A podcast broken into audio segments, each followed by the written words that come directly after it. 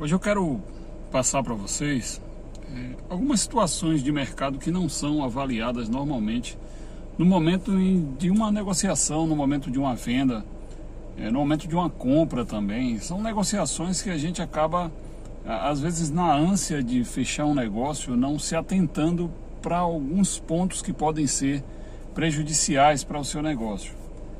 Quando a gente fala de, de soltar a equipe na rua, de, de, de bater meta, e a gente começa a trabalhar realmente valores mais altos. Porque depois de todo um estudo, às vezes a gente, a gente às vezes a gente para e, e, e pensa que decisões são tomadas no achismo. Todo o trabalho que, que passa por um departamento em que a gestão começa a trabalhar junto e dali se traz um planejamento para a equipe, é, é todo um trabalho estudado. Não existe achismo em planejamento. O planejamento são etapas onde a gestão percebe que é possível e a partir dessas possibilidades a gente cria estratégia para que a equipe venha e traga o resultado que a gente espera realmente através dos estudos.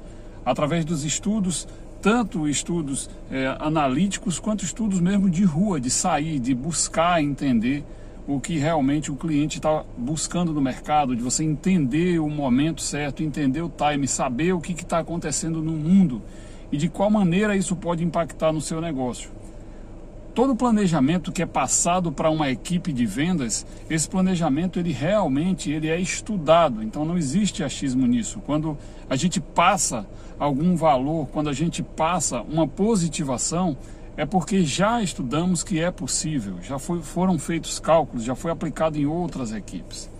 Então a gente precisa parar para se, se atentar que quando eu percebo que é possível, é, ele será alcançado com a equipe ou não. Se a equipe não quiser abraçar, nós temos hoje como buscar outras equipes e buscar outras pessoas que venham a fazer esse trabalho, porque a gente vai trazer um resultado diferente. E às vezes o pessoal não se atenta porque mudança ela causa um impacto enorme na vida das pessoas. E a grande maioria das pessoas enxerga a mudança como algo ruim. A grande maioria das pessoas enxerga a mudança como algo que vai me tirar da tranquilidade que eu estou e vai me colocar para trabalhar. Não estou dizendo que você não está trabalhando, a questão não é essa, mas talvez você não esteja trabalhando o quanto deveria trabalhar para alcançar resultado. Agora, existem duas vertentes. Aí existe uma questão muito simples. Quando você trabalha com vendas, que já está satisfeito com a sua vida, está satisfeito com o que você ganha, estacionou, não quer sair daí, está tudo certo, não tem o que reclamar, não tem muito o que fazer, fica fazendo o seu básico que você está fazendo mesmo. Simplesmente pede para não participar dessa etapa, é normal. Agora, quando você quer realmente evoluir, quando você quer ter resultados que outras pessoas têm, quando você fica se perguntando o tempo todo por qual motivo você não consegue chegar em resultados que outras pessoas têm, e aí você busca se comparar, pô, a pessoa tem a mesma capacidade que eu, a pessoa faz a mesma coisa que eu, não faz. Talvez a pessoa não tenha tanta capacidade quanto você, mas ela tem muito mais vontade que você. Talvez a pessoa que você às vezes julga que é menos capaz que você, ela tem uma vontade tão grande de, de, de chegar onde você quer chegar e ela executa isso porque por muitas vezes o momento em que você está dormindo ela está trabalhando. O momento em que você ignora algum tipo de aprendizado, ela está buscando. O momento em que você se incomoda com a mudança, ela está querendo. Então são situações que se você não conseguir separar isso na sua vida, você vai continuar culpando as pessoas. Você vai continuar culpando Deus porque que você não consegue chegar no resultado que você busca. Você vai continuar culpando a empresa porque a empresa não olha para você e dá sempre oportunidade para pessoas que acabaram de chegar, mas você já está no grupo há tanto tempo e não consegue uma oportunidade. Será que você não consegue olhar para dentro e avaliar que esse tempo todo que você está no grupo, você só não tem oportunidade às vezes porque você realmente não quer? Porque você não vem fazendo o que tem que ser feito, às vezes o básico, o simples. É só seguir o que a empresa pede. Ah, eu já sei que isso não dá certo, faça de novo. Se não deu certo da última vez, talvez não tenha sido feito da maneira que deveria ter sido feito. Ah, já aconteceram várias vezes a mesma situação e já vieram várias pessoas aqui para tentar fazer acontecer e não aconteceram, não foi feito da maneira que deveria ser feito. E parte da culpa é da equipe quando um serviço não é realmente executado da maneira que ele deveria ser executado. E muitas equipes se enganam porque a gente sabe que é o time que levanta ou derruba técnico.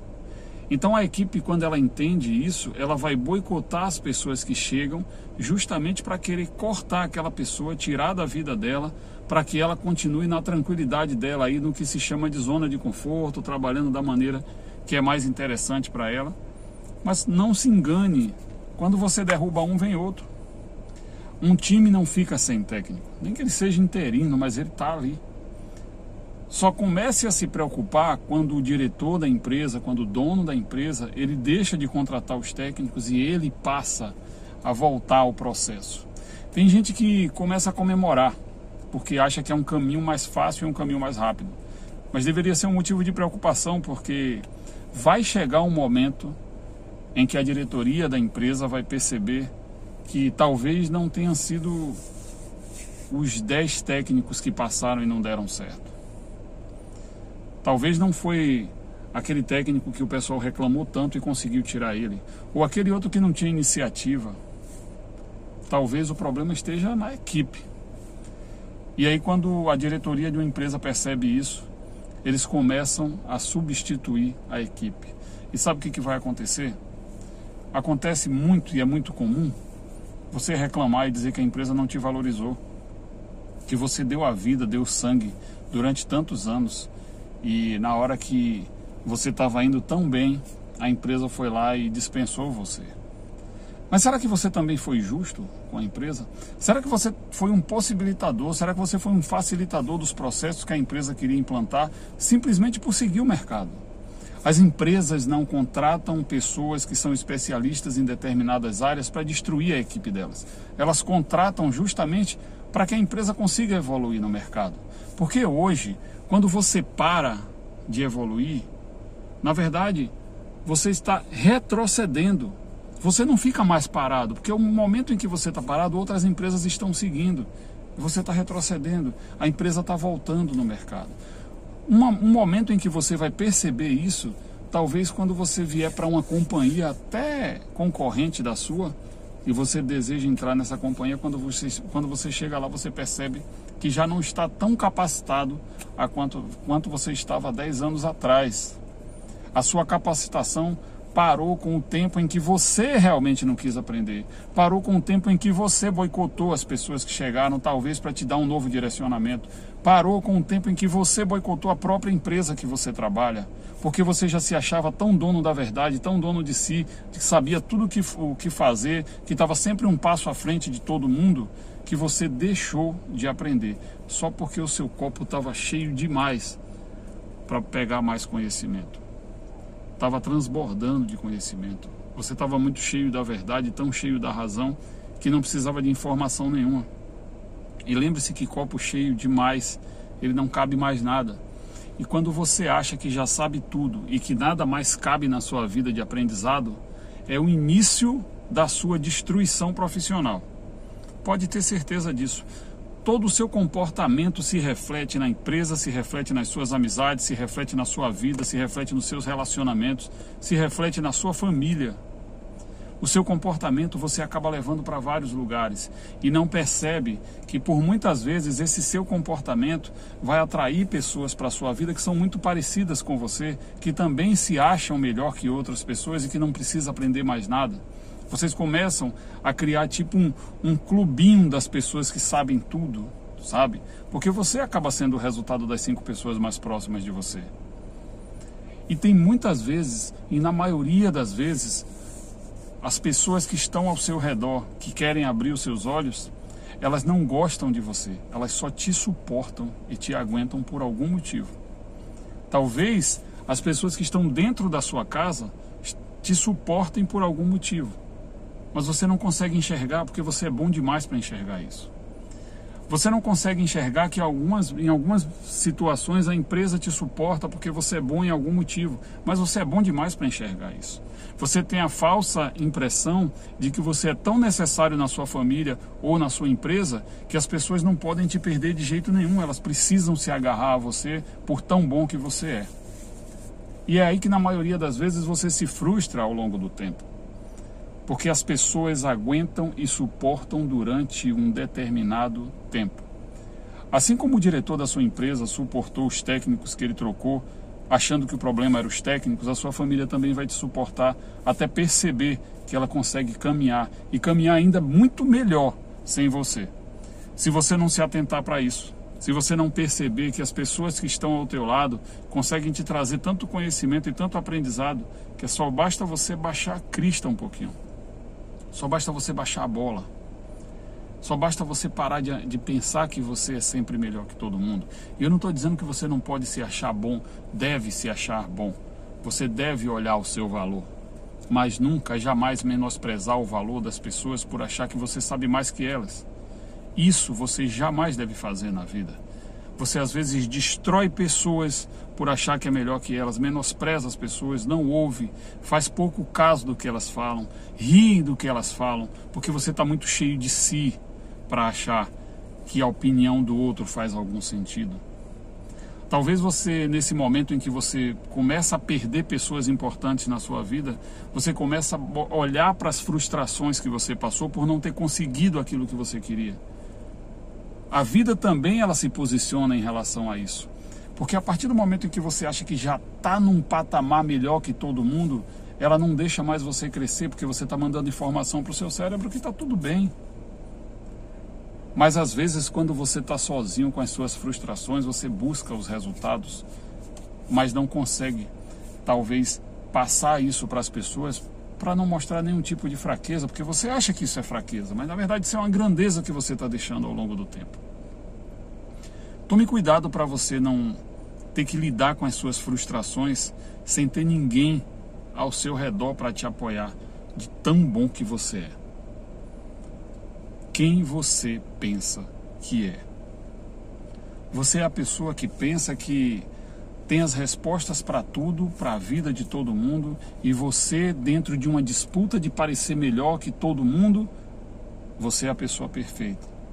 Você é a pessoa que tem que dar a última palavra. Você precisa fortalecer o seu ego. Você precisa olhar e mostrar para você mesmo que você pode.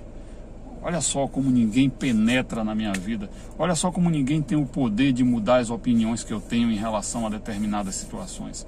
Às vezes as suas opiniões estão prejudicando pessoas as suas opiniões estão destruindo pessoas. Porque às vezes as suas opiniões não têm embasamento, elas estão carregadas de ego e vaidade que não permitem que o outro saiba mais que você. Às vezes as suas opiniões elas vêm tão carregadas de si mesmo, da, da sua vivência, de tentar o tempo todo mostrar e provar o quanto você é bom que elas estão te destruindo sem você perceber. Elas destroem pessoas ao seu redor, porque as pessoas às vezes que te amam, elas vão aceitar e acatar as suas opiniões só para não te machucar, mas elas se prejudicam com isso também. E o pior de tudo, elas prejudicam você, porque elas fazem você acreditar que você realmente é bom em algo que você não é. Então para para perceber, baixa a bola, abra o olho, ouça mais, Perceba as pessoas. Pergunte a si mesmo se esse é o posicionamento que você quer para a sua vida. Pergunte a si mesmo se esse é o posicionamento correto que você quer para a sua vida. Pergunte a si mesmo, em cada batalha de discussão que você ganha com outro, o que realmente você ganhou com isso? O que realmente isso te torna melhor? O que realmente isso faz você uma pessoa melhor? Eu acho que está na hora de você parar e analisar que Vencer não é ganhar uma discussão ou nem ganhar no grito. Vencer é mostrar a grandeza de perceber que, mesmo o outro estando errado, você ainda baixa a cabeça, ouve as opiniões dele e tem total respeito pelo outro. Quando você tem respeito pelo outro, mostra o quão grandioso você é.